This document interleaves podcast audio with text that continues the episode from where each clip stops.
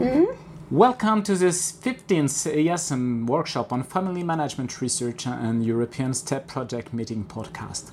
I'm Vincent Lefebvre, Entrepreneurship Associate Professor at Audencia Business School, and I'm very glad to welcome Ethel Brundin from Jönköping International Business School. Welcome to our podcast. How did you become a family business researcher? Oh, it I didn't become, it just emerged, it happened. Uh, my topic is uh, mainly emotions and uh, emotions in different settings. So I studied emotions in the strat for among strategic actors and then among entrepreneurs. But then I was caught when I started to study emotions in the family business uh, context because it's so rich.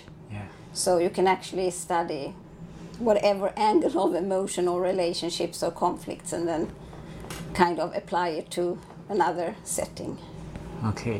What is your favorite paper, the one you should recommend to every family business researcher, and why this choice? Yes, my choice is not actually a family business paper as such. It's a paper by Randall Collins from 1981, and if I look here, it's on the micro foundations of macro sociology in uh, American Journal of Sociology. And this, I, I recommend this one because uh, of my own interest, which is micro foundations. And I can read that article again and again because it so vividly tells you the story of how emotions um, occur in the interactions and how your body language uh, make you very powerful or powerless and uh, showing your emotions make you powerless or gives you a lot of power Would you recommend it also for practitioners?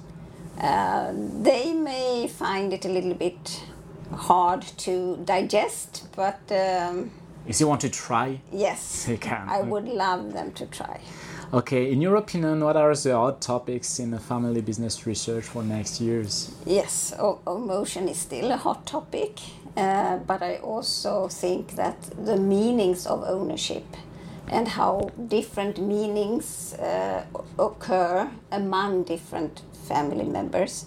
We have just found out that uh, family businesses are heterogeneous, but I also think that family business members are heterogeneous and uh, can uh, attribute different meanings to their ownership.